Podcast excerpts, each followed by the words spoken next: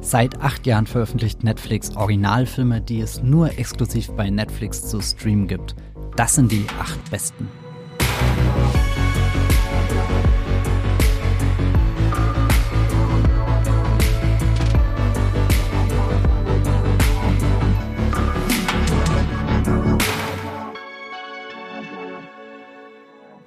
Hallo und herzlich willkommen zu einer neuen Ausgabe Streamgestöber, dem Movieplot Podcast, wo wir über alle möglichen Dinge reden, die irgendwie mit dem Thema Streaming verbunden sind. Meistens geht es dabei um eben die neuen Serien, die ihr bei Netflix, Amazon, Disney Plus und Co. streamen könnt. Heute wagen wir uns mal wieder vor in den Filmbereich. Dort findet nämlich auch einiges statt und Netflix hat ein ganz besonderes Jubiläum zu feiern, wobei wir heute jetzt nicht spezifisch an diesem einen Tag aufnehmen, wo das große Jubiläum gefeiert werden kann. Stattdessen befinden wir uns im Jahr, im Jahr Nummer 8, im achten Jahr, seitdem Netflix Originalfilme veröffentlicht. Mein Name ist Matthias Hopf und ich bin Teil der Movieplot-Redaktion und ich bin hier äh, zusammen im Podcast-Studio von Movieplot von Streamgestöber mit meinem lieben Kollegen Jan Felix Buttig. Hallo Jan Felix. hey Matthias. Ja, mir geht's gut. Freut mich hier zu sein. Bist du ausgeschlafen? das geht so tatsächlich. Aber ich glaube, das äh, kriege ich trotzdem hin. Jetzt nicht mit, mit der Nasenspitze auf diesen, auf diesen Tisch hier fallen, glaube ich. genau. Ich hoffe, wir, wir bleiben wach diese, äh, für, für diesen, diesen Podcast. Wir haben uns acht Filme ausgesucht, die wir heute äh, vorstellen wollen. Acht Jahr, Filme aus acht Jahren Netflix Originalfilm. Geschichte vielleicht so ganz kurz zur Einordnung. Was ist denn überhaupt ein Netflix-Film? In unserem Verständnis ist ein Netflix-Film ein Film, der exklusiv bei Netflix zu sehen ist. Also jetzt nicht sowas wie meinetwegen Joker oder irgendwas anderes, was eigentlich von einem anderen Studio veröffentlicht wurde, ins Kino kam, auf DVD rausgebracht wurde und neben Netflix irgendwann später auch bei Amazon Prime zum Beispiel zu streamen sein wird. Das sind für uns keine Netflix-Filme, sondern Netflix-Filme sind eben die, die ihr auch ganz leicht an dem Thumbnail, an diesem roten M, äh, M, sage ich schon, N erkennen könnt. Ein äh, kleines äh, rotes N markiert quasi für uns das Netflix Original. Da kamen im Laufe der vergangenen Jahre wirklich sehr viele heraus. Der Startschuss war 2015 Beasts of No Nation, was so als das erste große Film Netflix Original gebrandet wurde. In der Vergangenheit haben wir große Blockbuster gesehen wie Red Notice, wie Don't Look Up mit Jennifer Lawrence und Leonardo DiCaprio in der Hauptrolle. Wir hatten ganz, ganz, ganz viele Adam Sandler Filme. Adam Sandler ist quasi so der erste Star, den sich Netflix selbst ähm, nicht geschaffen hat. Adam Sandler gab es natürlich davor auch schon als Hollywood-Star, aber wo sie gemerkt haben, den können wir uns als Marke ins Haus holen und er produziert dann da regelmäßig Filme für uns. Wir hatten prestigeträchtige Sachen wie The Irishman von Martin Scorsese, wir hatten im Westen nichts Neues. Ähm, wir hatten die Princess Switch-Filme mit Vanessa Hutchins in der Hauptrolle, die sehr regelmäßig eine Zeit lang an Weihnachten äh, kamen. Äh, manche Stimmen hier im Podcast haben mich gerügt, dass Tick Tick Boom nicht in unserer Liste auftaucht. Deswegen hier der ganz kurz genamed Job. Ich glaube auch äh, der, der französische Film Athena hat äh, sehr viele Fans bei uns mhm. in der Redaktion. Also es kam in den letzten Jahren wirklich eine ganz große Bandbreite an unterschiedlichen Netflix-Originalfilmen. Und deswegen meine erste Frage an dich, Jan Felix. Was verbindest du eigentlich mit dem Begriff Netflix-Originalfilm? Ähm, ich verbinde mit Netflix-Originalen eigentlich eine relativ schwankende Qualität an Filmen von äh, vielen Highlights tatsächlich. Also gerade The Irishman, abgesehen davon, dass es ein guter, wenn auch sicherlich nicht Scorseses bester Film war, hat den einfach jeder geschaut. So, ne? Also es war einfach ein Event, und Netflix hat so ein bisschen gezeigt, das sind die Möglichkeiten, die Filmemacher bei uns haben, was sicherlich auch begründet, warum so viele Filmemacher dann tatsächlich zu Netflix gegangen sind, um da Filme zu machen, die andere Studios fürs Kino nicht produzieren wollten. Das heißt, man konnte zumindest zeitweise auf Netflix unter den Netflix-Originalen Dinge sehen, die man sonst nicht gesehen hat. Ähm, das gilt eben für The Irishman, ähm, auch Schwarzer Diamant, also der ähm, einer der, der größten äh, Adam Sandler-Filme. Wobei man bei dem sagen muss, der kam in den USA ja eigentlich von A24 ins Kino, ist dann bei uns in Deutschland. Das ist eigentlich schon ein ganz spannender Fall, dass du das erwähnst. Stimmt, du hast Es recht, ist nämlich ja. von Land zu Land natürlich auch verschieden. Wir haben uns jetzt in unserer Liste natürlich auf die globalen Netflix-Originals geeinigt, aber es gibt eben, der Schwarze Diamant ist ein sehr schönes Beispiel. In den USA kam der ins Kino bei uns als Netflix-Original Da hast du recht, ja. Gut, also ähm, Schwarzer Diamant bei uns original ähm, hat für mich aber sehr anschaulich gezeigt, irgendwie, dass, dass Netflix das auch drauf hat, auf, auf, diese, auf diese Art ähm, Filme zu präsentieren. Ähm, auch im Westen nichts Neues, wobei ich da sagen muss, also gut, also so ein bisschen so die Downside für mich ist eigentlich, dass Netflix manchmal nicht so eine Quality Control hat. Mhm. Ähm, was man, finde ich, an so Filmen wie, da erinnert sich sicherlich niemand mehr dran, aber zum Beispiel Last Days of American Crime. Ich habe ähm, keine Ahnung, was das ist. also quasi ein, ein Science-Fiction-Film, wo es so über, ach, keine Ahnung, um, um äh, quasi ein Regime geht, wo Verbrechen effektiv verboten werden kann und dann ähm, versucht eine Gang noch ihren letzten großen Raub durchzuziehen, bevor es dann nicht mehr geht. Und dieser Film ist einfach äh, auf eine obszöne Art und Weise zu lang. Unter mhm. anderem, unter den sehr vielen Schwächen, die er hat. Ähm, und wo man einfach, finde ich, merkt, es gibt nicht so diese Studiostruktur, wo Leute einfach sagen, so, nö, machen wir nicht. Mach den 40 Minuten kürzer oder der kommt nicht ins Kino. Sondern wo, wo vielen, vielen Filmemacher dann vielleicht ein bisschen zu viel Spielraum gelassen wurde. Anderes Beispiel wäre zum Beispiel Bleach, die Anime-Umsetzung, die quasi auf, äh, wie soll ich sagen, auf ähm, berüchtigte Art und Weise schiefgegangen ist, also bei, bei Fans wirklich sehr in einem sehr negativen Licht betrachtet wird. Das heißt, ja, also es gibt Positives wie Negatives, finde ich, unter den Netflix Originals. Ähm, generell ist es für mich, glaube ich, eher ein Bereich, wo ich auf Zufallstreffer ähm, hoffe. Mhm. Statt quasi zu glauben, dass Netflix Original von vornherein äh, ein Qualitätsmerkmal ist. Das finde ich spannend. Ich habe das Wort, also wirklich diese Begrifflichkeit Netflix Film Original oder generell Netflix Original auch noch nicht in meinem Kopf zusammengesetzt mit, das muss ich unbedingt schauen, sondern eher, das ist halt interessant, dass Netflix das auch auf die Beine kriegt irgendwie zu, zustande äh, bringt. Aber ich habe viel zu viele Freitage mit total austauschbaren Filmen mhm. verschwendet oder nicht verschwendet, aber halt, wo ich mir schon gefragt habe, hätte ich das jetzt wirklich geguckt, wenn das ins Kino gekommen wäre oder habe ich es jetzt nur aus Gemütlichkeit geschaut an diesem Sonntagnachmittag, weil das neu da ist, weil zufällig ein großer Name dabei ist oder ich merke oft, ich sortiere für mich aus. Es gibt diese Netflix Originalfilme, wo äh, weiß nicht, ja, wirklich halt ein, ein, ein Regisseur, ein, ein Star, ein Drehbuchautor, ein, ein irgendwas mir den Grund gibt, okay, den gucke ich der Komplettheit halber, damit ich halt einen Überblick über diese Filmografie habe oder so. Und dann gibt's aber auch ganz viele, die vorbeirauschen, auch gerade sehr viele internationale Produktionen, wo ich halt nicht so diesen einen Zugangspunkt schnell erfassen kann,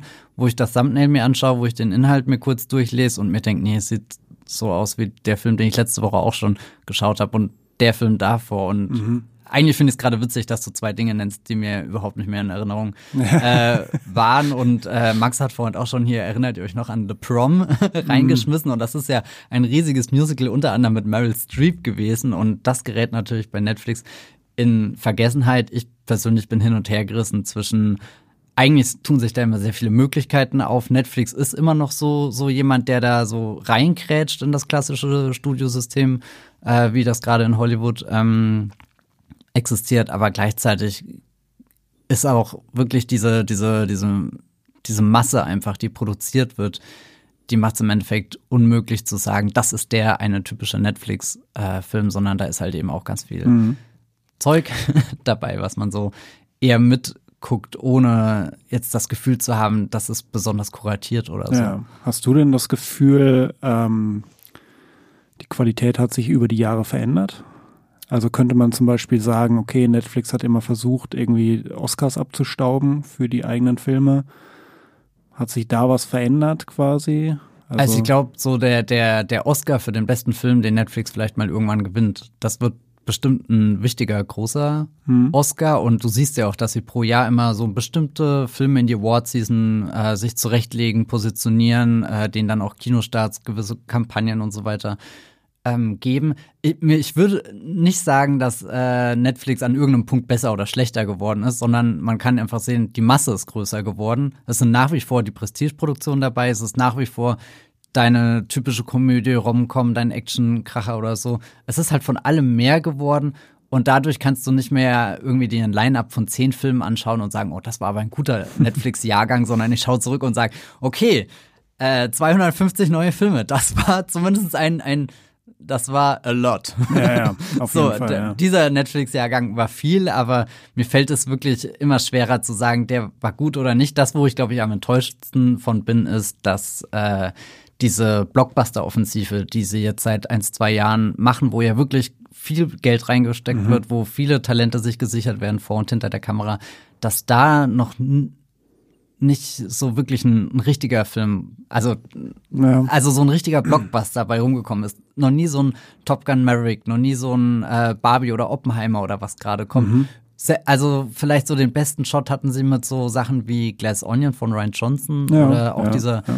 Don't Look Up bin ich jetzt persönlich nicht so der Fan von, aber da habe ich zumindest das Gefühl, da haben sie einen Film geschaffen, der die Zeit überdauert und nicht wie Red Notice schon vergessen ist, bevor Mhm, überhaupt der zweite ja. richtig ähm, Stimmt. gedreht wird. Also ich muss auch sagen, ich habe mir, ja, wir werden ja auch noch drüber reden, aber ich habe mir Beast of No Nation äh, nochmal angeschaut jetzt für den Podcast und er sieht einfach um Längen besser aus als sowas wie The Grey Man oder sowas. Mhm. Ne? Also es ist, ähm, und The Grey Man hat was, 250 Millionen Auf alle Fälle mehr? über 200 Millionen. Ja.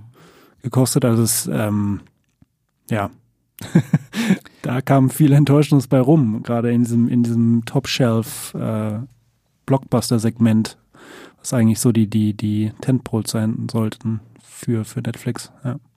Aber du gibst mir schon einen guten äh, Grund zur Überleitung. Beast of No Nation wird in dieser Liste auftauchen, da, auftauchen. Das ist der Grund, warum wir heute den Podcast machen. Aber bevor wir zu unserer Liste kommen, gibt es noch einen Einspieler von unserem Sponsor Magenta TV. Magenta TV ist unser Sponsoring-Partner. Das TV- und Streaming-Angebot der Telekom bündelt Fernsehen und Streaming auf einer Plattform. Magenta TV gibt's als App, zum Beispiel auf eurem Smart TV bei Apple TV, auf dem Fire TV Stick oder auch über die Premium TV Box Magenta TV One. Alles völlig unabhängig von eurem Internetanbieter. Magenta TV ist ein super praktischer Hub für Live-TV und Streamingdienste wie Netflix, Amazon Prime Video, Disney Plus, RTL Plus sowie die Magenta TV Megathek. Die ist kostenlos mit dabei und hier findet ihr eine riesige und einzigartige Auswahl an Filmen, Serien und Shows. Mit dabei sind viele brandneue internationale Serien oder Staffeln, die ihr nur bei Magenta TV seht. Zum Beispiel Black Snow, The Congregation, The Crash oder Godfather of Harlem. Wie ihr zu Magenta TV und der Megathek kommt und welche verschiedenen Angebote es gibt, das erfahrt ihr über den Link in den Shownotes dieser Podcast-Folge. Und jetzt weiterhin viel Spaß im Streamgestöber. Acht Jahre, acht Netflix-Filme haben wir hier herausgesucht. Ähm, Nochmal ganz kurz, die Kriterien sind, wie gesagt, wir nehmen nicht einfach alles, was bei Netflix streamt, sondern es müssen Netflix-Originalfilme sein, die dort exklusiv zur Verfügung stehen. Ähm, wir haben für diese Liste jetzt, naja, die acht Jahre, acht Filme gewählt. Das ist ein Kriterium äh, gewesen. Und dann haben wir uns umgeschaut. Machen wir es komplett nach der äh, Movieplot Community Bewertung? Machen wir es komplett nach unserer persönlichen Bewertung? Setzen wir uns in eine Redaktion zusammen und äh, suchen da Empfehlungen einfach raus. Letzten Endes ist diese Liste ein Kompromiss aus allen Dingen geworden und äh, ihr müsst das jetzt nicht als die, die ultimative Top 8 wahrnehmen. Ich glaube, es sind jetzt einfach acht Filme, die definitiv empfehlenswert sind, wo vielleicht auch nicht mehr so, dass die große Aufmerksamkeit ähm, drauf liegt, wie zum Beispiel eben auf irgendwas, was Dwayne Johnson gerade neu auf Netflix droppt. Äh, ganz konkret, um es aufzuschlüsseln, wir haben vier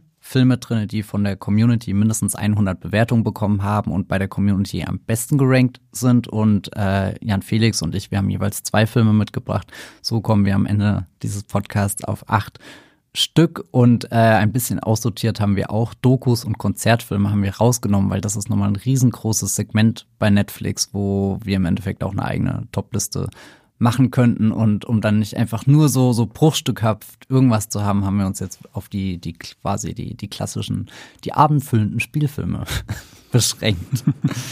genau, so viel zum Aufbau der Liste. Ich hoffe, das ist transparent und nachvollziehbar. Äh, es ist nicht nach Plätzen sortiert, es sind jetzt einfach acht sehr gute Filme, würde ich behaupten. Und Jan Felix, magst du mit dem ersten Film anfangen? Er ist ja jetzt schon ein paar Mal gefallen. Im ersten Teil des Podcasts, weil er eben auch diese große historische Bedeutung hat, dass er der Startschuss der Netflix-Originalfilm ist. Genau, das ist Beasts of No Nation von 2015.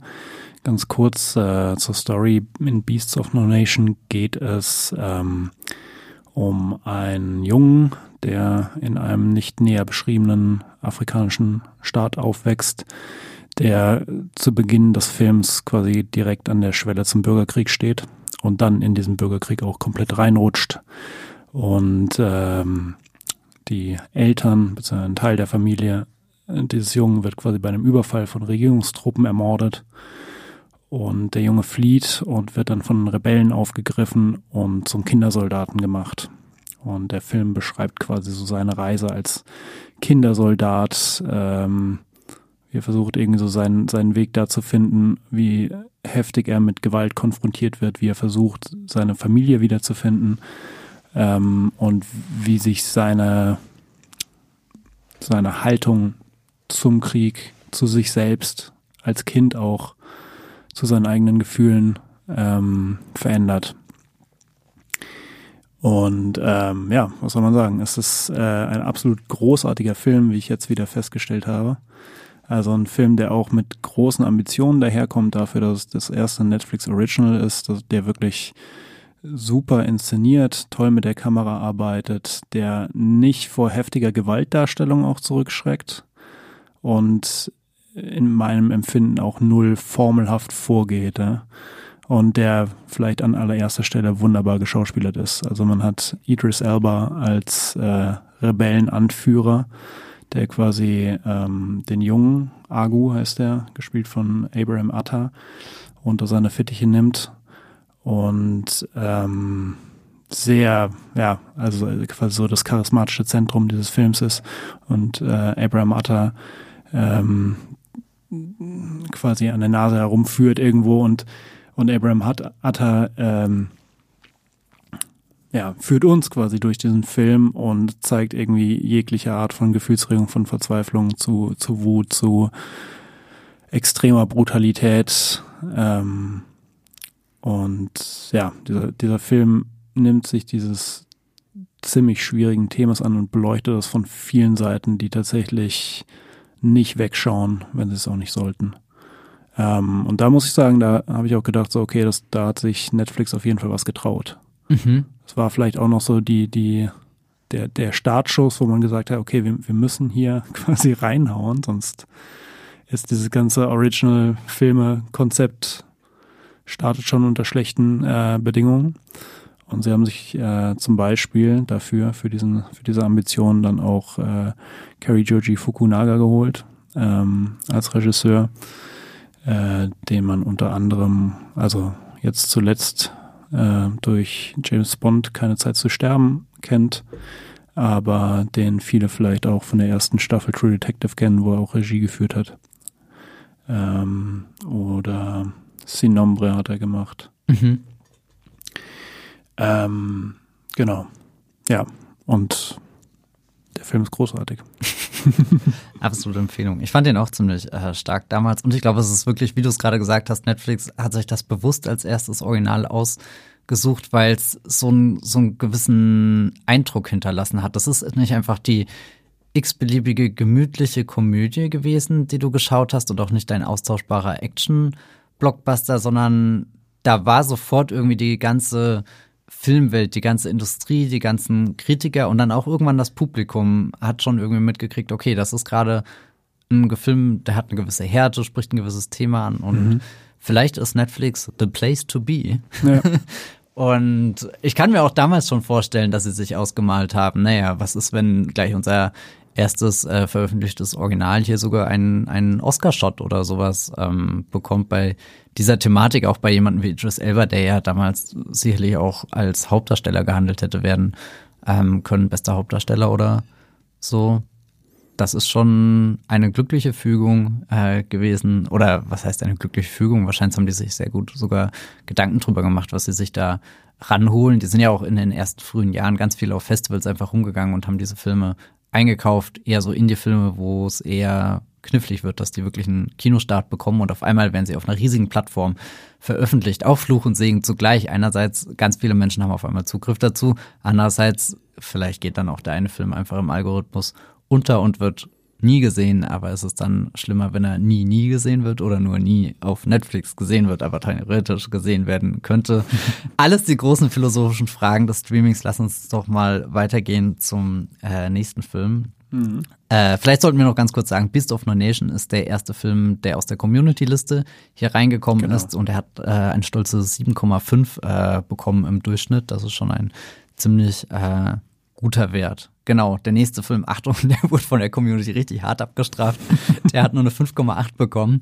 Aber ich wollte ihn unbedingt mit reinbringen, weil das für mich einer der besten Filme ist, den ich auf Netflix gesehen habe. Auch ein Film, an den ich wirklich oft zurückdenke, weil der eine ganz einmalige Qualität, Atmosphäre besitzt und auch definitiv in diese Kategorie gehört von, den könnte ich mir gerade auch nicht vorstellen, dass den irgendjemand anderes unbedingt produziert ins Kino bringt. Das war schon so ein Projekt, das prädestiniert dafür war, einfach bei Netflix diese Prestige-Nische auszunutzen, zu sagen, da ist der Streamingdienst, der offenbar gewillt ist, pro Jahr so und so viel besonderen Projekten ein Budget zu geben, die äh, jetzt nicht im konventionellsten Rahmen entstehen. Und ich rede von äh, Blond.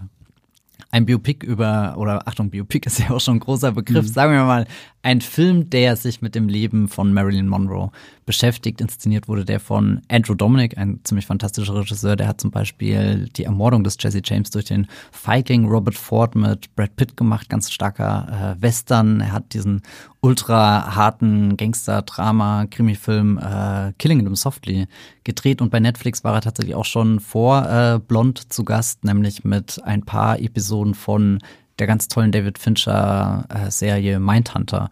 Da war er in der zweiten Staffel ein paar Mal auf dem Regiestuhl ähm, gesessen und jetzt mit Blond hat er seinen ersten Netflix-Film abgeliefert, der sich die äh, ja äh, die Geschichte von Marilyn Monroe so ein bisschen zum zum Vorbild oder also sehr direkt zum zum Vorbild nimmt. Der Film geht sogar so weit, dass er Fotografien anfängt nachzustellen, so, so mhm. ganz ikonische Bilder, die du eben von Marilyn Monroe kennst, falls ihr Marilyn Monroe nicht kennt. Das ist eine der größten Schauspielerinnen überhaupt in der Hollywood-Geschichte. In den 1950ern hatte sie so ihren, ihren Peak.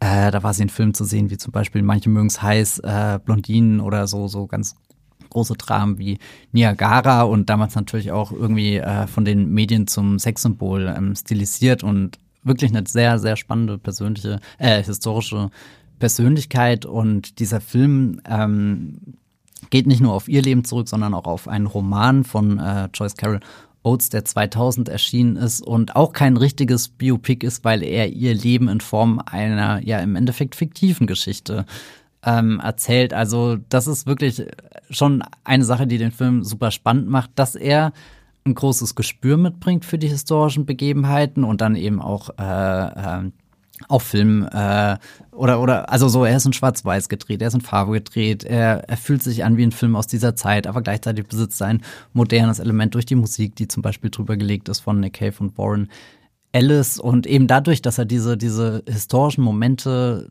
sehr detailgetreu nachstellt, hat man immer das Gefühl, das ist jetzt die wirkliche authentische Erzählung der Geschichte, aber eigentlich ist genau das Gegenteil der Fall. Der Film ist fast schon überinszeniert, könnte man sagen. Mhm. Also der Andrew Dominic setzt das manchmal wie so ein Horrorfilm richtig in äh, Szene und, und gibt einem dann ein ganz ungemütliches Gefühl, wenn man, wenn man diesen Aufstieg und, und keine Ahnung, vielleicht auch Niedergang ähm, anschaut. Ich habe oft den Vergleich mit äh, David Lynch Filmen gelesen und muss auch sagen, den naja. finde ich, kann man, kann man sehr gut auf den Film anwenden. Und ich glaube, äh, die wichtigste äh, Person haben wir noch gar nicht erwähnt. Anna de Armas ist die äh, Hauptdarstellerin hier. Die kennt ihr zum Beispiel auch aus dem James Bond, den Carrie Fukunaga hier inszeniert hat. Äh, keine Zeit zu sterben. Aber ich glaube, so ihre Durchbruchrolle war tatsächlich in Hollywood vermutlich der Blade Runner 2049. Sie war davor noch hier in Knock Knock mit mhm. äh, Keanu Reeves. Da hat sie ja an die Tür geklopft und naja, dann, dann ging's los. Mhm. Ähm, sie war auch schon bei Netflix mit ein paar Sachen. Hier Wasp Netflix, äh, Net Wasp Network von Olivier Assayas. Mhm. Ähm, den hat Netflix als Original veröffentlicht und äh, ich glaube, die größte Netflix-Produktion, wo sie drin war, war The Grey Man. Den hast du ja am Anfang auch schon angesprochen. Also auch so, so ein Star, den man auf Netflix schon öfter gesehen hat. Und Blond ist definitiv ihre beste Rolle, die sie je gespielt hat. Also sie geht ja komplett, ähm, hat sich da komplett hineingesteigert in diese Person Marilyn Monroe und wie man sie rüberbringt in all ihren ähm, was in, in dieser gesamten Komplexität. Also ich finde es mhm. wahnsinnig stark, wie, wie viel der Film über Marilyn Monroe und über die Welt um sie herum erzählt. Also sowohl irgendwelche persönlichen Beziehungen als auch diese Filmindustrie, in der sie einfach drin steckt, die ganz viel mit ihr macht, ganz große Erwartungen ähm, hat. Und der Film schafft es, das alles irgendwie sehr virtuos zu vereinen und am Ende uns aber immer irgendwie ihre Perspektive auf das Ganze zu geben. Also auch wenn es oft so wirkt von, er presst sie zurück in diese historischen Kleider, er presst sie zurück auf diese Gala-Premiere, wo die ganzen Blitzlichter sie fast erschlagen und es ist eben wie in einem Horrorfilm. Du, du schnappst irgendwie nach Luft und, und hältst das kaum aus irgendwie. Ganz Hollywood steht in den ersten Minuten in Flammen. Das ist ein, ein ja. mega starker Einstieg. Und äh, ich bin wirklich berührt, wie viel Empathie der Film für ähm, sie aufbringt und das, was sie da wirklich äh, zu durchleiden hat. Also ja. ich kann verstehen, dass äh, der bei der Masse nicht so ganz gut ankommt, weil er eben ein sehr ähm, ungewöhnlich inszenierter Film ist. Aber ich denke wirklich oft darüber nach und habe das Gefühl, das ist so der Idealfall von Netflix Originalfilm, einfach irgendwas, was woanders nicht entstehen könnte. Ja, also ich muss sagen, ich mochte den auch extrem gerne, gerade auch wegen der Inszenierung, weil er wirklich so diese großen also eigentlich Kinobilder halt hat. Und dann also dieses, die Fahrt ganz am Anfang quasi durch, äh, bei Nacht, durch die brennenden Hollywood Hills, ähm, wo Marilyn Monroe äh, mit, quasi mit ihrer Mutter unterwegs ist als Kind. Die hat mich eigentlich gefangen genommen und ab da äh, musste ich mir den Rest von dem Film anschauen und fand ihn auch tatsächlich großartig. Aber tatsächlich ähm, gab es ja sehr viele Vorwürfe, oder es gab einen Hauptvorwurf, der dem Film gemacht wurde, dass er weibliche Tragik ausstellt oder sich quasi daran ergötzt. Ähm, glaubst du, der Film wird in der Bewertung der Leute ähm, mit der Zeit gnädiger gesehen werden? Ich sehe aktuell das ehrlich gesagt nicht, weil ich nicht das Gefühl habe, dass es der Film, der gerade so auf dem Weg ist, ein Revival oder irgendwas zu bekommen. Oder du kriegst ja immer mit, dass vor ein paar mhm. Jahren irgendwie so, gut, der wurde auch erst 2022 veröffentlicht, wir sind noch nicht weit äh, von sein, seiner Premiere entfernt. Ähm, ich glaube, dazu ist er nicht, ähm, er hat nicht so das gewisse Etwas, weswegen Leute zurückkehren, ja. glaube ich. Aber ich habe auch viel darüber nachgedacht, weil es wurde ja eben auch viel äh, darüber geschrieben und der zieht auch hart mit all dem ins Gericht, was er da zeigt. Und manchmal wirkt es einfach so, als schickt er sie durch eine Tour de Force und es gibt kein Erbarmen. Aber wie gesagt, am Ende hatte ich immer das Gefühl, dass der Film sehr viel Empathie für sie besitzt. Mhm. Und das mache ich vor allem. Also klar, er zeigt viel Drastisches, aber das, was auf der tonalen Ebene passiert, also mit äh, der Musik eben von Nick Cave und Warren Ellis, das hat alles sowas äh, sehr, sehr sanftes, sehr, wie als es kommt das ungefiltert aus ihrem Kopf heraus, wie als ist das immer, die Musik ist immer ähm, eine Verbündete von ihr. Ja. Und deswegen funktioniert der Film für mich, glaube ich, sehr. Und um jetzt mal ganz weit auszuholen, äh, äh, Dominic, äh, Andrew Dominic hat äh, kurz vor Blond mit Nick Cave und Warren Ellis einen Konzertfilm gedreht, der heißt äh, I Know This Much Is True. Und der ist klanglich auch schon sehr ähnlich dran. Also im Endeffekt kann man die beiden im Double Feature gucken. Sind zwar zwei komplett unterschiedliche Projekte, aber ich habe auch das Gefühl, dass äh, Nick Cave und Warren Ellis auf irgendeine Art und Weise auch Co-Autoren von dieser ganzen filmischen Erfahrung sind, die ähm, blond geworden ist letzten ja. Endes. Ja. ja. Ist übrigens ein interessanter Punkt, sich mal die Frage zu stellen, ob Netflix Originals überhaupt Revivals bekommen. Das tatsächlich, weil jetzt zum Beispiel so, wo, wo ist die anhaltende Begeisterung für The Grey Man, der ja ein ganzes Universum ja, starten gut, sollte? Das, ist ja doch mal eine andere Frage. Also ich werde, dass Leute nicht begeistert sind von The Grey Man, das kann ich sehr gut verstehen, aber quasi so die Frage zu stellen, so wird der neu bewertet in zehn Jahren. Mhm. Ähm, oder sich die Frage zu stellen, wird überhaupt irgendein Netflix-Film neu bewertet? Oder wird er nochmal zurückkommen, selbst wenn er gut bewertet wurde? Ne? Also dass da Leute da quasi ähm, hat er ein langes mal, Leben, ja. Ja, nochmal in die Netflix-Truhe greifen, die ja wirklich bodenlos ist. Also nicht im Qualitätssinne. Bodenlos und bodenlos. Im Sinne der, also im, im Quantitätssinne. Mhm und da nochmal irgendwas aus diesem unendlichen Sammelsurium quasi rauskramen und sagen, das, das hat es jetzt verdient, nochmal eine Bühne zu bekommen. Interessante Frage. Aber müssen wir nicht jetzt. Na, ehrlich gesagt, glaube ich, dass unser nächster Film in der Liste vielleicht schon so eine Teilantwort sein ja. könnte, weil der könnte ich mir vorstellen, dass der in gewissen Kreisen jedes Jahr an Weihnachten rausgeholt wird. Das stimmt allerdings, ja. Die äh, Rede ist von Klaus. Ähm, einem Animationsfilm von Sergio Pablos. Äh, Sergio Pablos kennt man ähm, eigentlich größtenteils von anderen Produktionen. Also er hatte zum Beispiel so die, die quasi die Drehbuchidee zu Ich einfach unverbesserlich. Mm, okay. Also daher kenne ich ihn irgendwie so aus dem Kontext. Ähm, und war in den lass mich nicht lügen, aber er war auf jeden Fall in den 90er Jahren, insbesondere bei, bei Disney, als Animator tätig, hat bei Hercules mitgemacht und so weiter und so fort.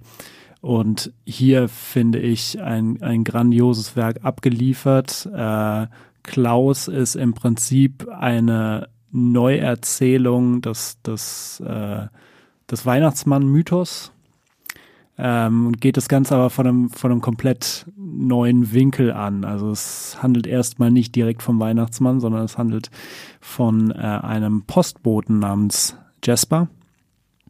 Der ähm, spielt in Norwegen und er wird quasi, er ist eigentlich verwöhntes Kind sozusagen, ja. Also er, er soll eigentlich so diese Postbotenausbildung bekommen, auf die auch sehr viel Wert gelegt wird in dem Film. Und sein Vater ist quasi der Chef aller Postboten. Und weil sich aber Jasper die ganze Zeit nur aufführt wie ein verwöhnter kleiner Bengel, wird er sozusagen in die allerentlegenste Provinz geschickt, nach Smearensburg.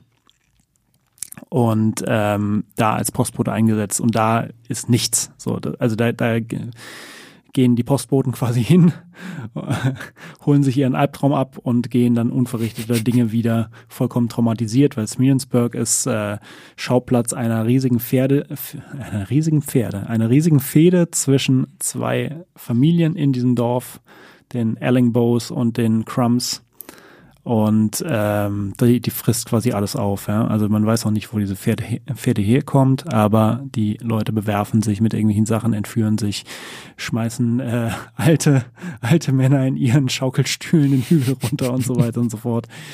Und er kommt eben dahin und kriegt gesagt, okay, wenn du es schaffst, 6000 Briefe verschicken zu lassen, dann kannst du zurückkehren, kannst wieder deine ganzen Privilegien als verwöhntes Kind genießen und so weiter und so fort. Und Jasper nimmt sich diese Herausforderung an und findet dann einen alten Einsiedler namens Klaus, der ähm, Kinderspielzeug herstellt oder hergestellt hat, besser gesagt. Und ähm, setzt quasi ein System in Gang, dass Kinder dem Weihnachtsmann schreiben können und der Weihnachtsmann, also Kinder Klaus sozusagen schreiben können und äh, dann ein Spielzeug von ihm bekommen.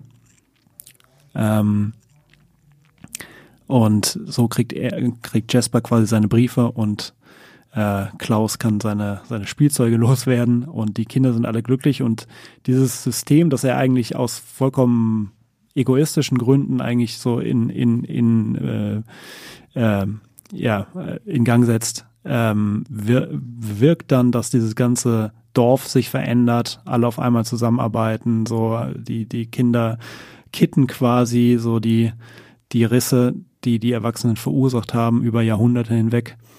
Und ähm, gleichzeitig wird quasi erzählt, wie Klaus, also Klaus zu Santa Klaus wird. Also dass dieser alte Mann irgendwie, was für eine Geschichte der mitbringt und dass er eben diese, diese Spielzeuge loswerden will und dann sozusagen äh, irgendwann Ja, also irgendwann machen sie das Ganze nicht mehr zu Fuß, sondern dann haben sie irgendwann so einen Schlitten und dann kommen irgendwann nicht mehr die Pferde, sondern die Rentiere und so weiter und so fort. Also diese ganze Mythos und alles drumherum wird quasi aus einer anderen neuen Perspektive erzählt. Ähm, Genau. Und was diesen Film so toll macht, ist, äh, wie man so auf Neudeutsch sagt, er, es ist überhaupt nicht Neudeutsch, aber er ist, er ist extrem wholesome. Oh so, ja. Mhm. Wie man so auf Altenglisch sagt, sozusagen. Also er ist einfach sehr, ähm, er ist so herzensgut und man erfreut sich sehr gern daran. Ähm, und er, er, er wärmt einen quasi von innen, weil er eben diese Geschichte erzählt. Es ist nicht komplett neu. Man hat schon in vielen anderen Animationsfilmen gesehen, dass eine eigentlich sehr egoistische Figur irgendwo sich dann, dann dazu durchringt, Dinge für andere zu tun. Gerade auch im, im, ne, im, im Weihnachtskontext, also wenn man sich an den Grinch erinnert oder wenn man sich an äh, die Geister, die ich rief, erinnert oder so weiter. Ähm, das ähm, sind alles so Sachen. Ähm, aber trotzdem schafft es dieser Film eben durch, durch seine wunderbare Inszenierung, durch seinen wunderbaren Zeichenstil, der quasi so, so ein bisschen so aussieht, als wäre er komplett handgezeichnet. Ähm, und eine Dramaturgie, die einfach wirklich grandios aufgebaut ist, äh, einen wirklich äh, gefangen zu nehmen. Ja, also wer ihn noch nicht gesehen hat, wer irgendwie Alternativen zu Pixar oder Disney braucht, so unbedingt diesen Film schauen. Weil Und vor allem, wenn, wenn ihr gerade davor blond gesehen habt, dann vielleicht einfach schnell rüber zu Klaus. Also, mit- ja, genau. Also, wann immer euch irgendwas verstört, entweder in der Netflix-Filmothek oder nicht, äh, schaut euch auf jeden Fall Klaus an, weil der, der, der bringt euer Herz quasi wieder. Oh. Der erwärmt es wieder. Ja. Er hat auch tatsächlich, glaube ich, hier von den Filmen die allerhöchste Community-Durchschnittswertung mit äh, 7,8. Mhm. Das ist schon sehr Ja. bemerkenswert. Der ist richtig toll. Ich habe auch das Gefühl, das ist so rein animationstechnisch einer der mit, mit hier dem Spider-Verse-Film, so die kam ja um eine ähnliche Zeit rum, glaube ich, Mhm. kann man den auch schon mit in diese Welle reinziehen, wo wir gerade eben neuer Spider-Verse-Film, neuer gestiefelter Carter-Film, jetzt dieser Teenage Mutant Ninja Turtles, der frisch im Kino gestartet ist, die alle so versuchen, ein bisschen diese perfekte Animation, die wir von Pixar kennen, neu zu denken und Ja. da ein bisschen mehr Gekritzel reinzubringen, was, was dem Ganzen wirklich eine, eine ganz tolle äh, Textur irgendwie ähm, verleiht. Also Ja. falls ihr euch für die äh, Textur von Bildern interessiert.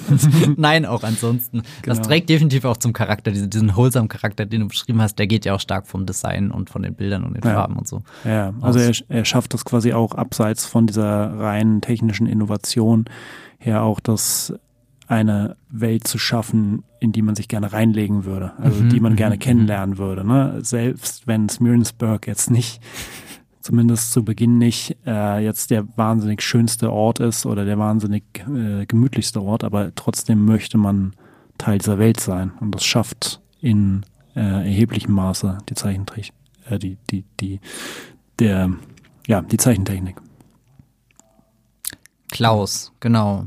Der nächste Film, ich habe wieder einen mitgebracht. Ähm, Roma ist das, hat von der Community auch eine stattliche 7,4 bekommen.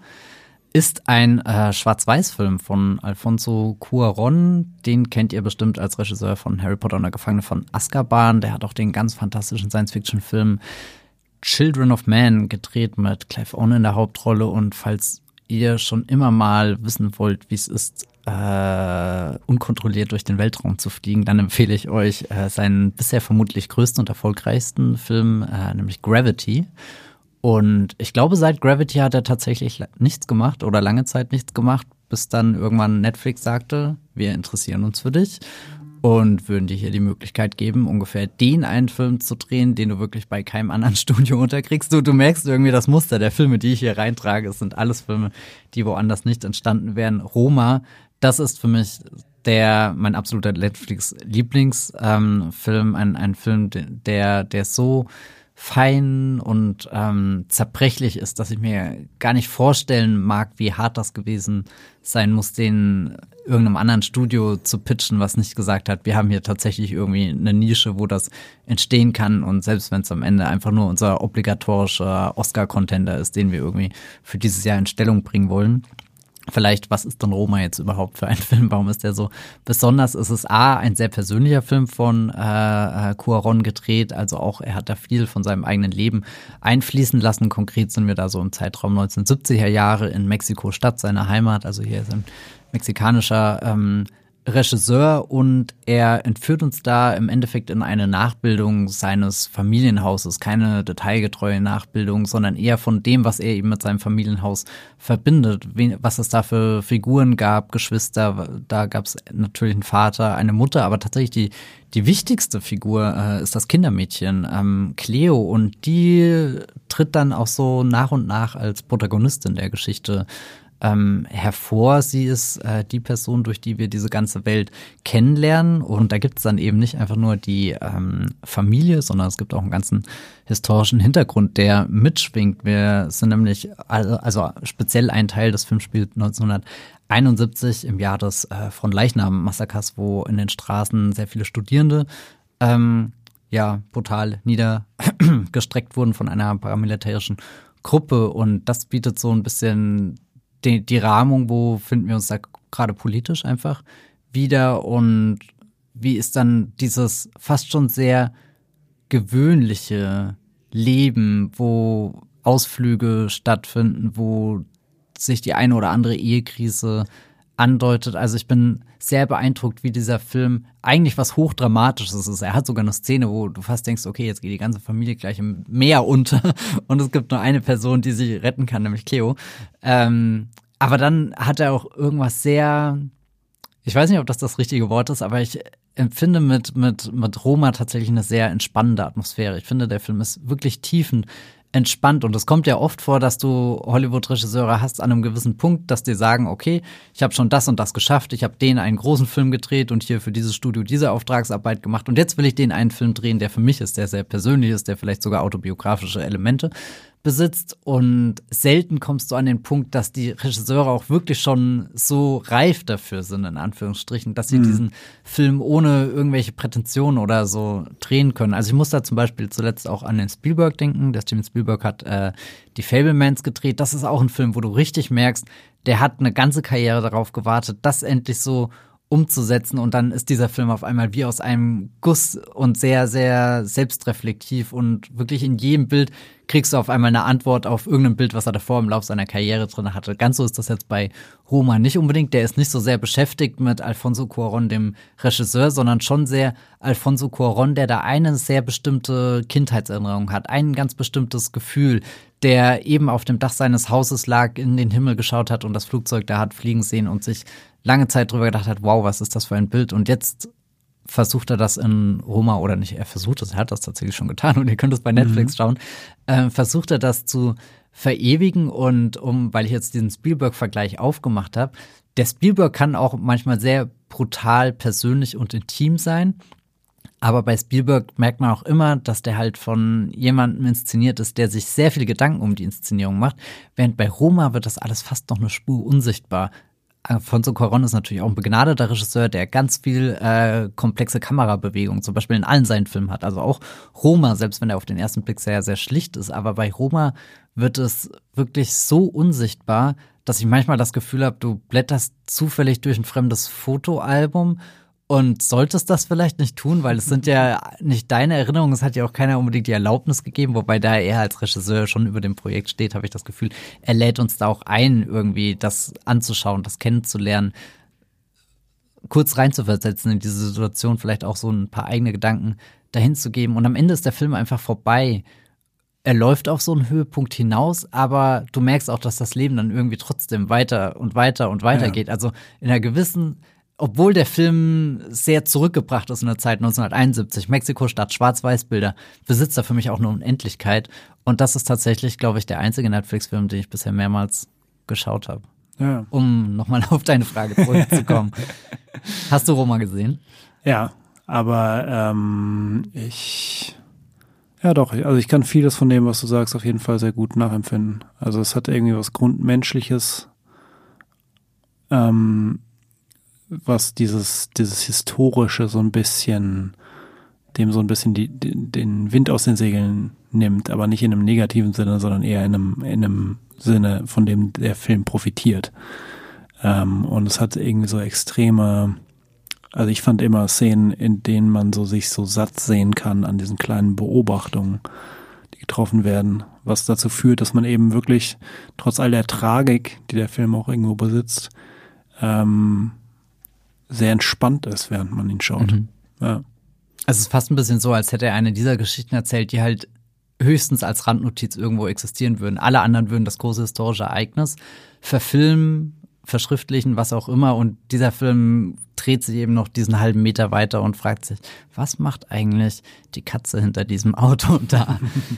genau. Ja. Ein Film, der auch ganz viele kleine Geschichten erzählt, glaube ich, haben wir jetzt als nächstes da. Den hast du mitgebracht. Was ist das denn?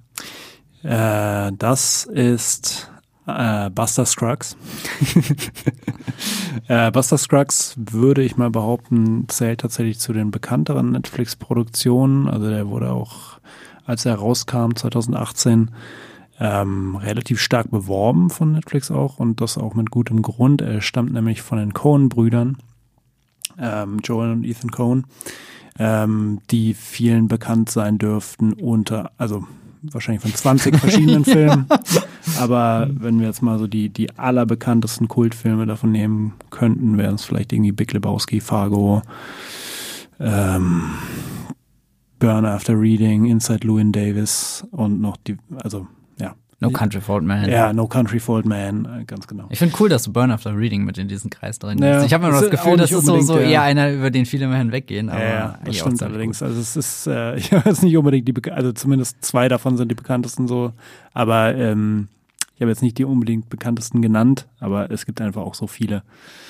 Ähm, jedenfalls haben sie mit Buster Scruggs einen Western-Anthologiefilm gemacht, in dem es quasi sechs Kurzgeschichten geht, äh, gibt, die auch nicht miteinander irgendwie verknüpft sind, sondern die einfach wirklich sechs Abenteuer erzählen, alle, ich weiß nicht genau, ungefähr 20 bis 30 Minuten lang. Ähm, und alle infiziert mit diesem ganz besonderen Mix der Coen-Brüder aus teils wirklich heftiger Tragik und, und schwarzem Humor.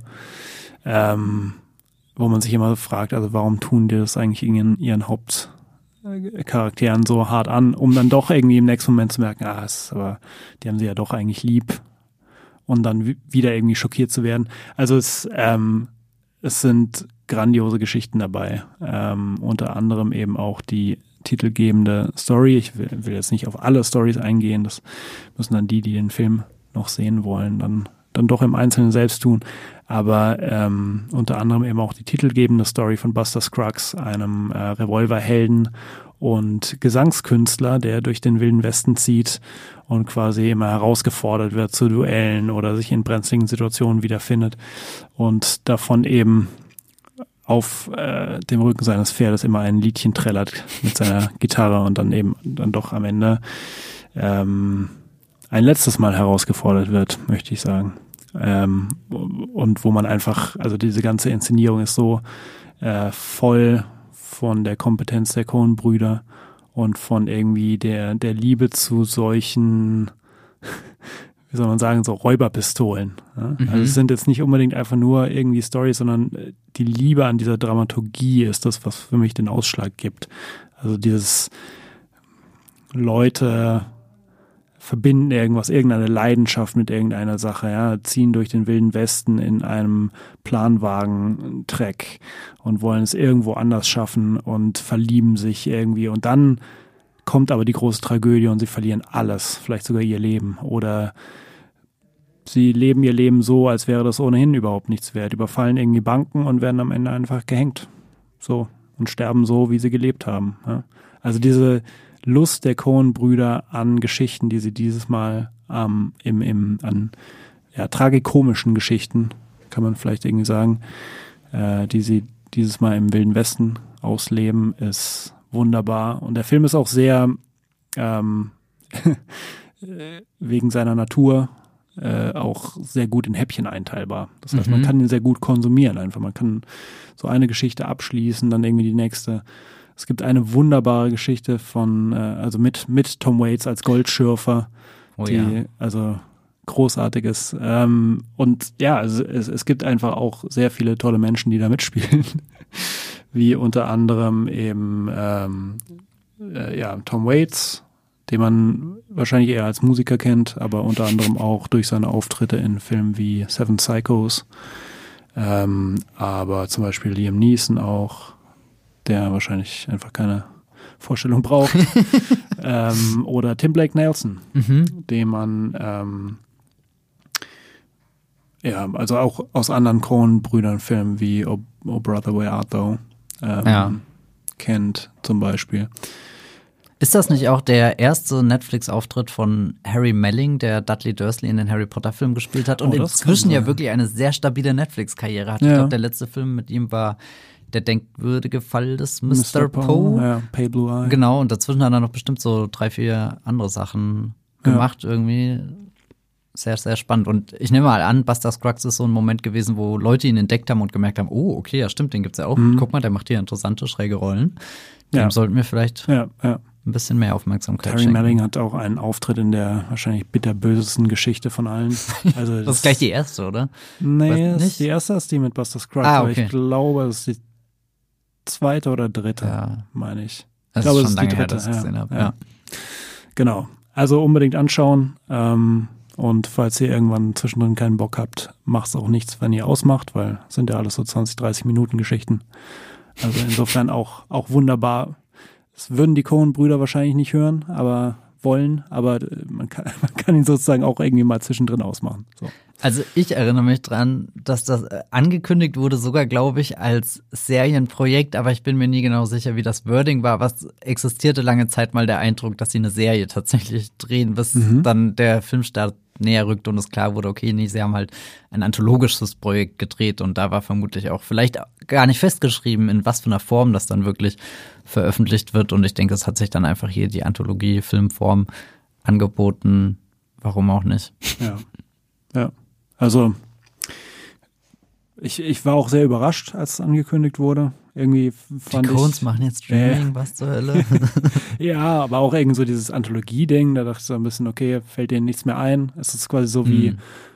Bob Dylan, der jetzt irgendwie nur noch Coversongs macht auf seinen Alben. Also es, es war so, so war meine, das soll ja eigentlich gar nicht zu so einem Diss werden, aber egal. Ja, es, also es, das, ähm, das war so mein Gedanke. Hm. Aber letzten Endes hat sich herausgestellt, dass es ein toller Anthologiefilm ist, der sich äh, sehr lohnt.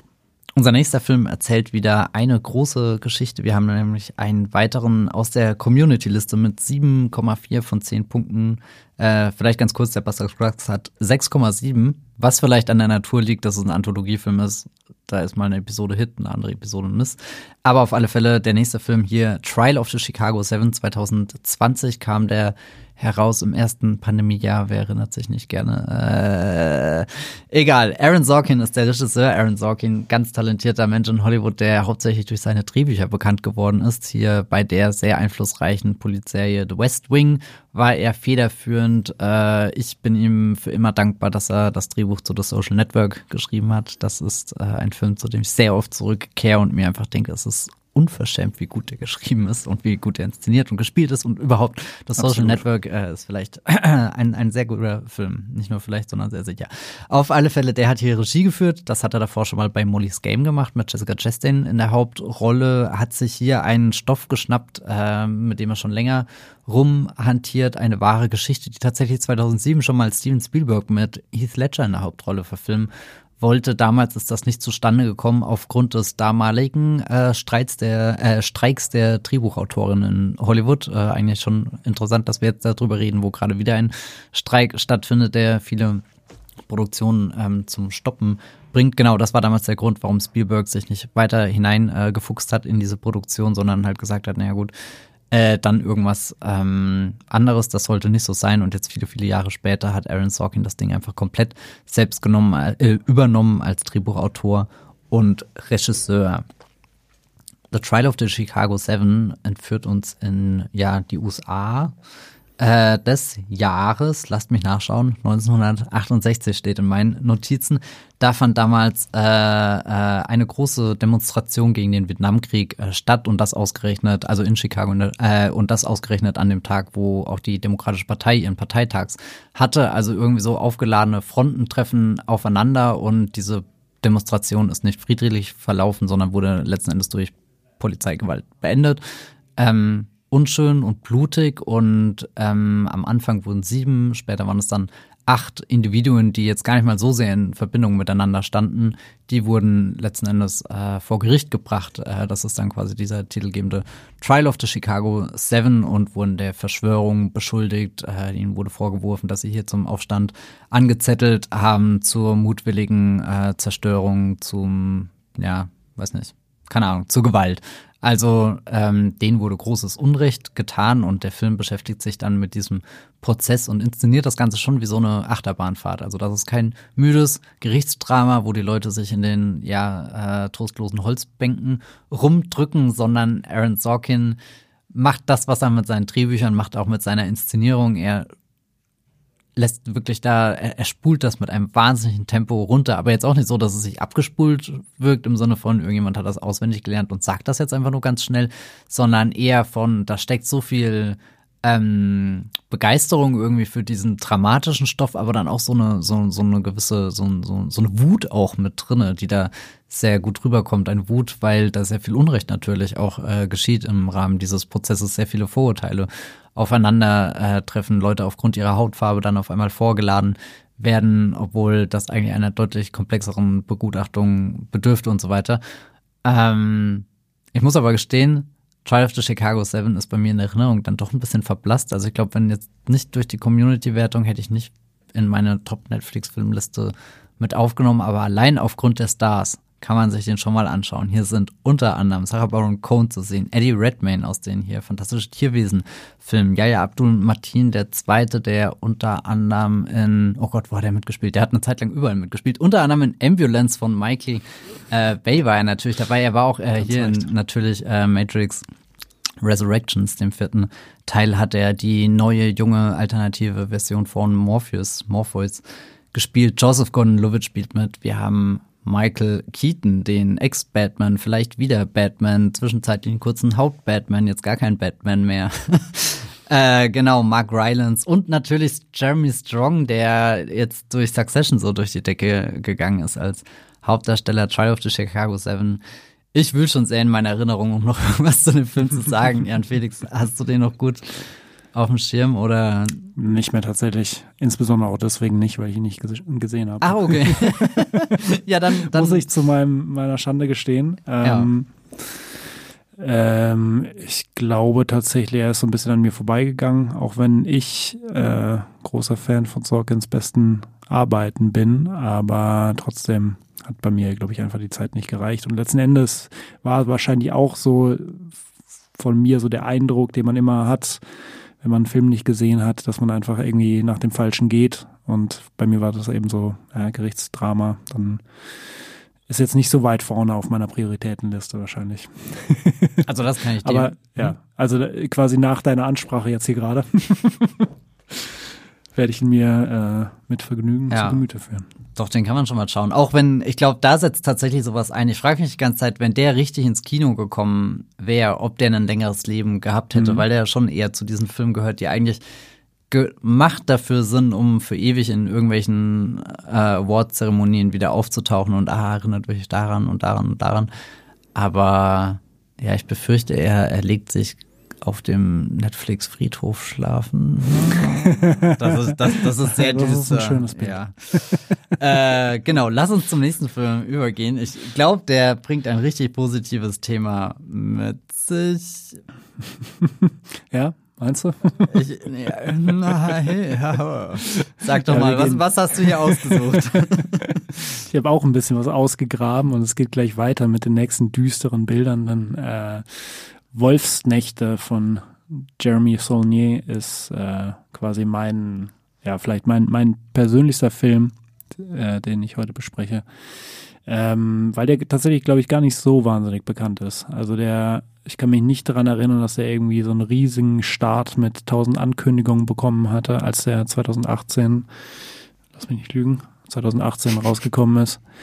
Ähm, und der mir selbst auch eigentlich irgendwann so durch Zufall ausgespielt wurde und wirklich ein wunderbarer ähm, Thriller ist. Ähm, es geht um ähm, einen, eine Art äh, Wolfsexperten, gespielt von Jeffrey Wright, der ähm, quasi in, in das entlegenste Alaska gerufen wird von einer jungen Frau, gespielt von Riley Keough, die äh, dessen, deren Sohn von einem Wolf gerissen und entführt wurde, sozusagen. Und äh, sie hat ihn quasi äh, zu sich bestellt, damit er diesen Wolf ausfindig macht und umbringt. Und ähm, das ist quasi die Prämisse des Films, äh, da da irgendwo ein ziemlich großer Twist kommt. Er ist zwar relativ am Anfang, aber nichtsdestotrotz möchte ich erstmal nicht weiter äh, was darüber erzählen, aber es geht viel um die Thematik von so einer Art von so äh, einem mystisch aufgeladenen Alaska und dem quasi dem Leben an direkt an der an einer mörderischen Grenze, also wo man äh, in einer Umgebung, in der man wirklich in jeder Sekunde sterben kann, einfach durch die Witterungsbedingungen. Ähm, es geht um ähm, Tradition, um äh, Ureinwohner oder äh, indigene Völker, die dort leben. Ähm, und es geht auch nicht zuletzt äh, um, naja, Mental Health wäre vielleicht irgendwie ein bisschen falsch ausgedrückt, aber ähm, Psychologie und äh, psychologische Abweichung, nenne ich es mal. Ähm, und mich hat die Atmosphäre von diesem Film einfach extrem gefangen genommen. Ja, also zum Beispiel spielt neben Jeffrey Wright und Riley Keough spielt äh, Alexander Skarsgård mit. Und er hat eine Rolle, die einfach äh, ja, man kann irgendwie so das pure Böse in ihr spüren. Ja? Man kann in diesem ganzen Film einfach eine unglaubliche Schwärze, eine unglaubliche Finsternis spüren, die der Film auch nicht so wirklich erklärt. Er, er liefert mehrere Erklärungsansätze, warum die Figuren so handeln, wie sie es tun, aber letzten Endes ist da quasi sowas Unausgesprochenes da und das ist, glaube ich, bei vielen Filmen das, was mich irgendwie reinzieht. So eine Art von Horror, die sich nicht komplett erklären lässt, die irgendwo quasi so hinter den fernen, nebelverhangenen Berggipfeln von Alaska irgendwo verschwindet, weil da irgendwo die, die einfach die, die Welt, in der sie leben, irgendwas Dämonisches mit den Menschen macht. Ja. Ähm, und deswegen fand ich diesen Film immer wunderbar. Ja. Er ist halt auch, ähm, finde ich, toll inszeniert von Jeremy Saulnier. Also nicht mit großem Pomp, aber nichtsdestotrotz ähm, erzählt er da einfach mit, mit einfachen Mitteln einfach eine super Geschichte. Ähm, Jeremy Saulnier kennt man vielleicht von seinem vielbeachteten, äh, ich glaube, ersten Langfilm Blue Ruin oder auch von äh, Green Room, mhm. äh, einem, ja, einem Konzertfilm, der eskaliert. Einem Konzertfilm, der eskaliert. ja, also quasi ein, einem Film, in dem eine ja, ich weiß gar nicht, eine Punkband äh, Neonazis entkommen muss, um es mal auf die, die ganz äh, rudimentärsten Bestandteile des Drehbuchs runterzubrechen, der auch toll ist, der sehr packend ist. Ähm, und ja, 2018 hat er eben diese Netflix-Produktion übernommen und sie ist extrem sehenswert. Ähm, ja, wer ihn noch nicht gesehen hat, unbedingt anschauen. Das ist, glaube ich, auch ein Film, der einfach seit seiner Entstehung komplett unter dem Radar fährt. Ähm, hat auch, soweit ich weiß, jetzt nicht die allergrandiosesten Kritiken bekommen. Hat auch ein paar Schwächen, aber ich finde, wenn man sich auf diese Atmosphäre einlässt, dann trägt er einen in höchste Höhen. Also die Community sagt 5,9 von 10 Punkten im Durchschnitt. Ja. Das dürfte dein, dein Blond sein, äh, den du hier ausgewählt hast. Aber die Beschreibung, die du gerade abgeliefert hast, hat mir eigentlich richtig Lust gemacht, den nochmal anzuschauen. Gerade, äh, weil ich den auch als sowas, der hat sowas abgrundtief verdorbenes, das brodelt einfach mhm. in dem, da, das, was du beschrieben hast, diese Finsternis, die einfach, dass der, dass der so, so, so was Böses in dem Film ist. Und das hat Green Room halt auch schon. Also der Jeremy Solier mhm. ist unglaublich gut da drin, wirklich so, so eine Bedrohung ein bisschen aus dem Nichts zu schaffen und dir das Gefühl zu geben, die hat sich schon über diese ganze Welt gestülpt und du kannst eigentlich gar nicht hinkommen. Diese, diese ja. Punkband, die kann rennen, soweit sie will. Aber Patrick Stewart als böser ja, Obernazi ja, genau. wird immer irgendwie hinter dir her sein und, und du entkommst dem einfach nicht. Ja, also es, es hat für mich irgendwie sowas, äh, ist ein bisschen wie, wie die erste Staffel von True Detective. So. Oh ja, es ist, ist so ein, es geht ja in dieser ersten Staffel nicht unbedingt nur um die die, die grauenhaften Verbrechen, die da begangen werden, sondern es geht um diese Welt, die einfach so aus, also die, die einfach so generiert ist, als wäre sie schon im Schlund der Hölle. Ja, als wäre sie schon die, die Hölle, in der Menschen einfach für alle Ewigkeit quasi bestraft ja, werden. Ja. Es ist einfach keine reale Welt mehr, in der das Ganze spielt. Und so ein bisschen ähnlich ist, äh, ja, ist äh, Wolfsnächte, Hold the Dark heißt er im Original, auch ein bisschen. Das finde ich auf alle Fälle gut. Wer True Detective mochte, glaube ich, wird ja. bei, bei also, Nächte glücklich werden. Erste mhm. Staffel zumindest. Ja, ja. ja True Detective bis heute nur eine einstaffelige Serie. Äh. Wobei, nein, ich freue mich auch auf die neue Staffel. Das, es ja. gibt True Detective jedes Mal wieder eine neue Chance und naja, mal schauen, wohin wir dieses Mal gehen. Genau.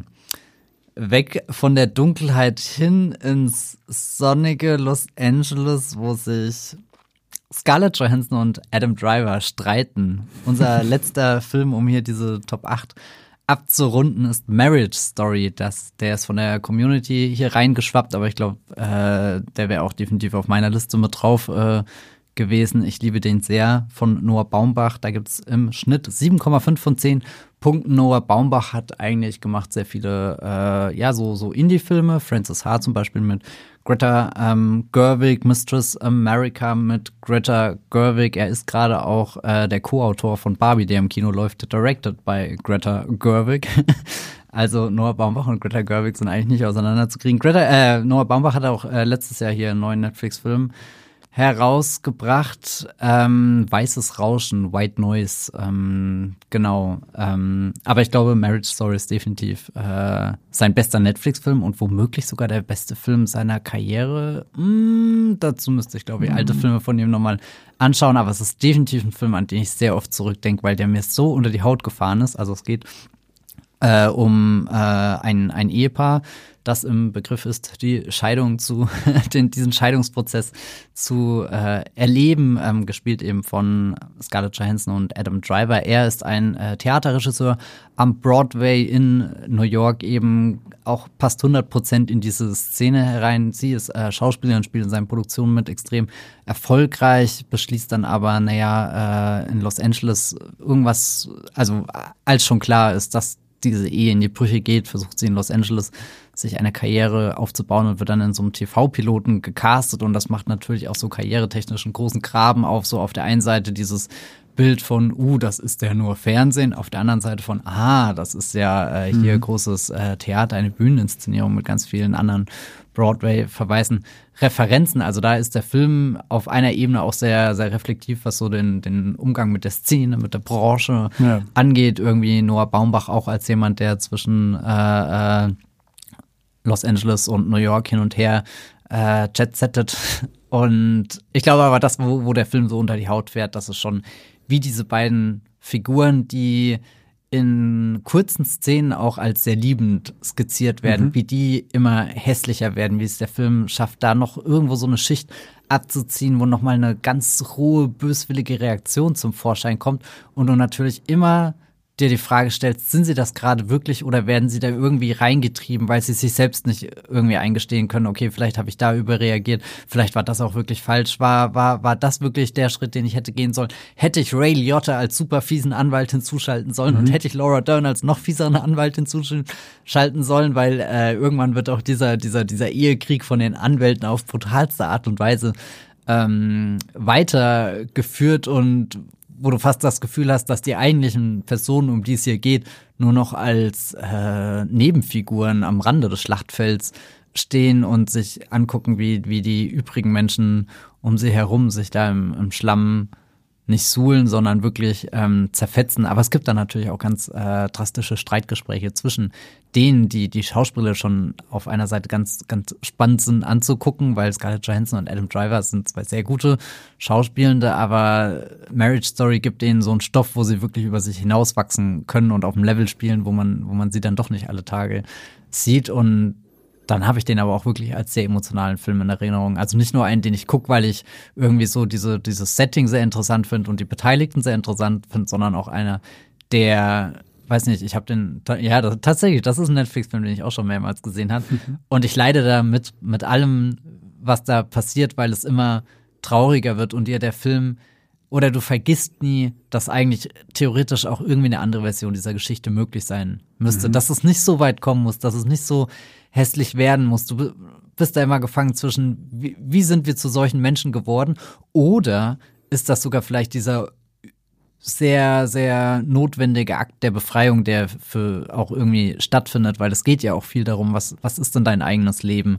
Was, was machst du da aus deinen Träumen? Wie sehr bist du beeinflusst von einem Partner ja. oder so? Also wirklich ein Film, der Beziehungen in sehr viele Richtungen denkt und dann auch schon eine gewisse Lust daran hat, diese, diese Scheidung in die schlimmste Spirale hinunter zu schicken und ihr auch wirklich bis zum Schluss mhm. ähm, zu folgen. Also ein, das ist, das ist wirklich so, so, so, so ein Film, den, den muss man stark sein, ja, wenn man ihn schauen will, aber. Ja, ich wollte nämlich gerade fragen, ob du es angenehm findest, ihn zu schauen. So. Ja, ich habe hier nur so Blond und Marriage Story und so, nur so, so Filme, die mich eher durch den äh, auf die Folter spannend. Ich habe leider keinen Wholesome-Film mitgebracht. Ich finde es auch traurig, dass Marriage Story eigentlich quasi das einzige ist, wo wir so nah an diese, diese Netflix-Romcom rankommen, was ja auch ein sehr großes Subgenre ist, was auf Netflix äh, blüht. Und da sind ja auch im Laufe der Jahre wirklich tolle, tolle Filme rausgekommen. Ich habe hier am Anfang schon die Princess Princess Switch-Reihe erwähnt, äh, die ich immer ganz gerne gucke, aber nein, äh, so The Half of It oder so denke ich gerade dran. Äh, auch ein ganz toller ähm, Coming-of-Age-Romcom. Film, den Netflix veröffentlicht hat. Nein, aber ich befürchte, wenn es hart auf hart kommt, dann bleibe ich bei Marriage Story und ja. leide. ja. Genau, die Horror-Rom-Com von Netflix sozusagen. Ja, irgendwo kommentiert sich da Netflix vielleicht auch selber mit, nach all den Jahren, wo wir euch diese, diese schönen Filme, die ihr einfach so an einem Freitagabend schauen mhm. könnt, ohne euch in allzu große äh, äh, Krisen und Abgründe und Existenzängste zu stürzen. Hier kommt der Film. Genau bei dem ihr am Ende erstmal ein Glas Wasser braucht und euch hinsetzt, weil ihr so einen Pulsschlag habt. Uff. Ja, so zehn Jahre später, quasi zehn Jahre später nach der, nach der schönen wholesome Rom-Com sieht es nämlich so aus wie in Marriage Stories bei euch.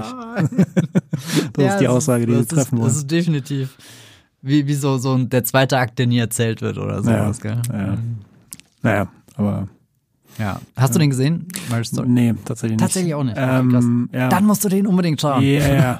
ich, ich weiß, bei mir ist das allerdings auch eine grundsätzliche Entscheidung, also zumindest bei, bei Marriage Story, äh, weil ich kann solche Filme mir einfach nicht anschauen. Ich kann mir wirklich, ich kann, also es ist nicht sonderlich professionell als Arbeitsgegenstand, es ist auch nicht sonderlich äh, ähm, es lässt tief blicken als Gegenstand von Leidenschaft für einen Filmnerd, aber ich kann mir diese, diese Ehefilme einfach nicht anschauen. Ich gib mir den brutalsten Film, den du dir ausdenken kannst oder den erschreckendsten Horrorfilm mit drei Milliarden Jumpscares, aber bitte, bitte kein Ehedrama. Ich kann mir nicht anschauen, wie sich Leute über 90 oder 100 Minuten oder drei Stunden lang irgendwie anschreien und auseinandernehmen und es von Anfang an nur noch schlimmer und schlimmer und schlimmer wird.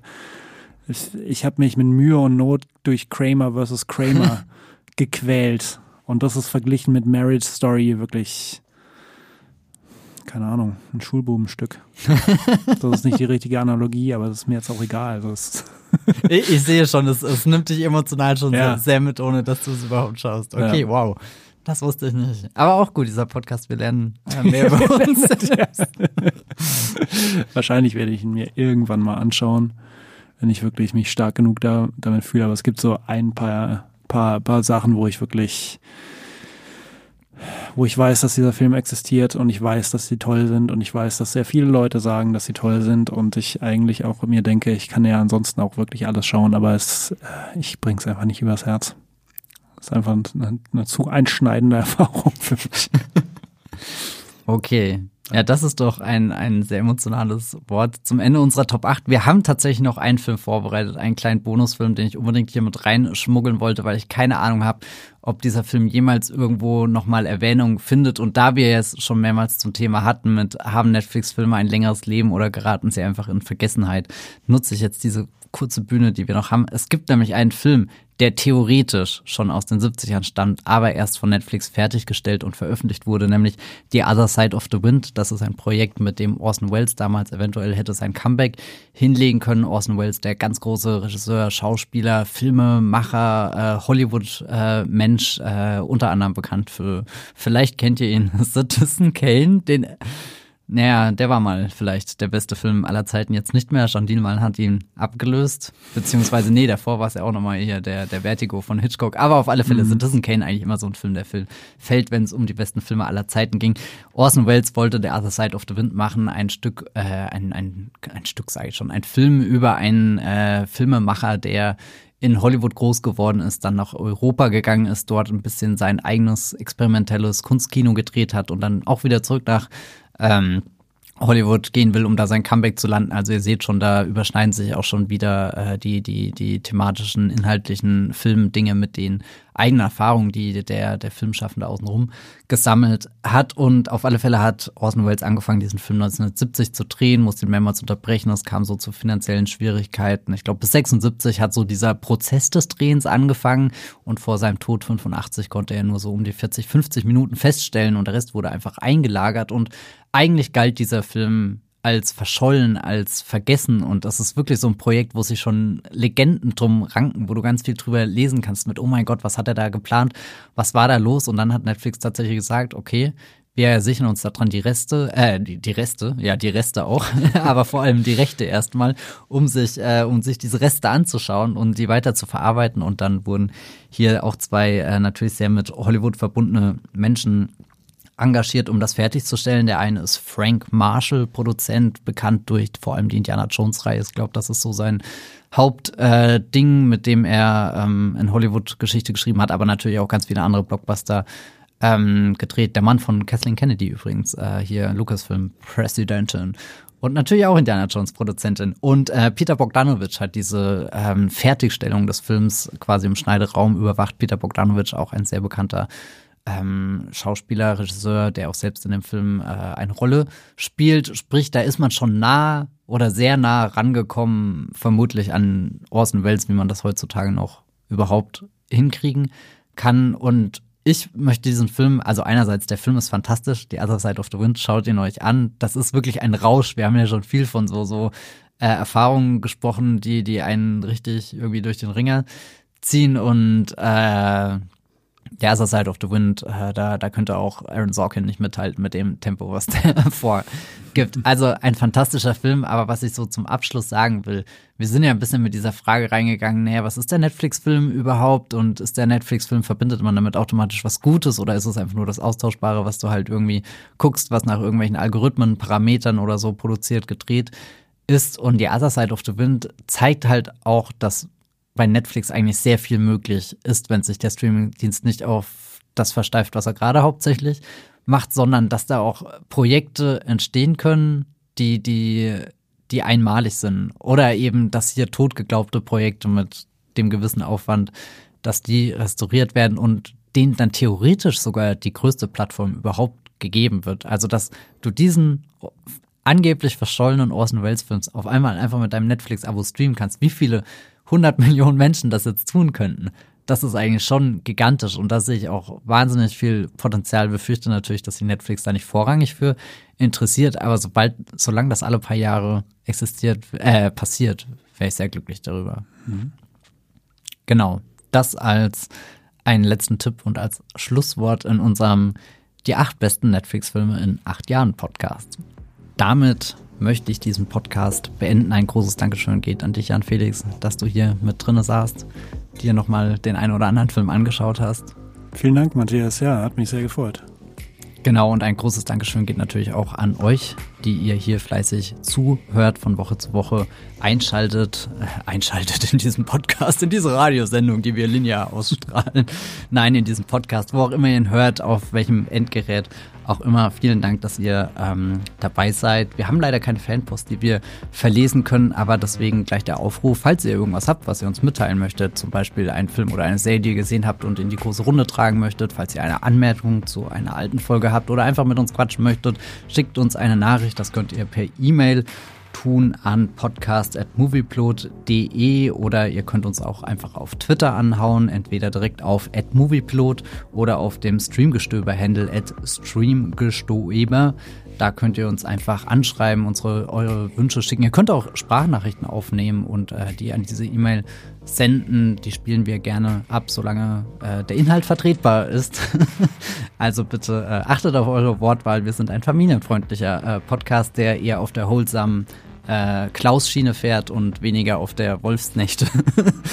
Schiene, auch wenn, wenn ich befürchte, dass die Auswahl in diesem Podcast wirklich sehr düster war. Normal schaue ich immer, dass, dass wir mit einer guten Note enden, aber ich glaube, hier waren viele grimmige Stoffe dabei. Ja, zwischendrin einfach immer Klaus reinhauen. Ja, also Klaus, Klaus schaut einfach den Klaus und vielleicht findet ihr auch, irgendwo so ein, so ein, so ein Paddington-Film, die sind auch sehr, sehr holsam, kann ich aus Erfahrung sagen.